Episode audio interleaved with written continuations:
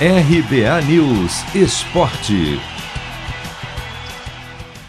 Seleção brasileira dá show e faz 4 a 1 no Uruguai, em Manaus, pelas eliminatórias da Copa. O que faltou de bola contra Venezuela e Colômbia sobrou ontem. Tanto que dá para dizer que o placar não traduz o que foi o jogo. O Brasil criou para vencer por bem mais 5, 6, 7, 8 e só não aplicou uma goleada histórica pelas boas defesas do goleiro Musleira. Foram 22 finalizações. Todo o time jogou bem, mas homens de meio e de frente, casos de Fred, Paquetá, Neymar e Rafinha, se destacaram.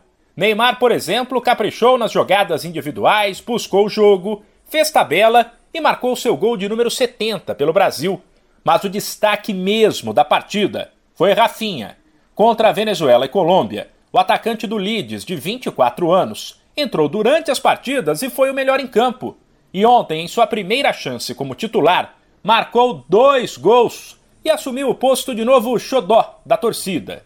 Depois, em entrevista à TV Globo, na beira do campo, ele falou emocionado sobre a bela atuação. Cara, acho que não tem como explicar a felicidade que eu estou sentindo hoje.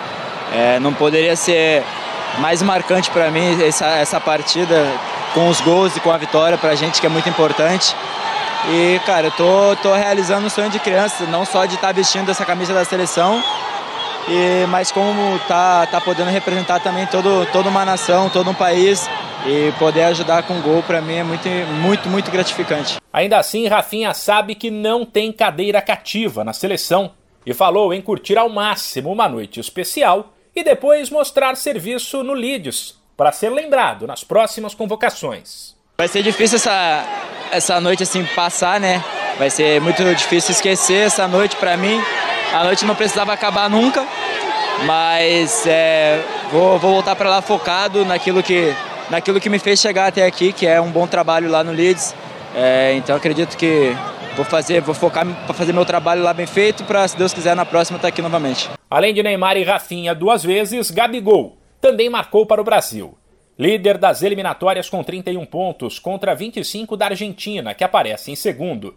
A seleção está praticamente garantida na Copa do Catar, mas pode confirmar matematicamente a vaga na próxima rodada em novembro contra a Colômbia.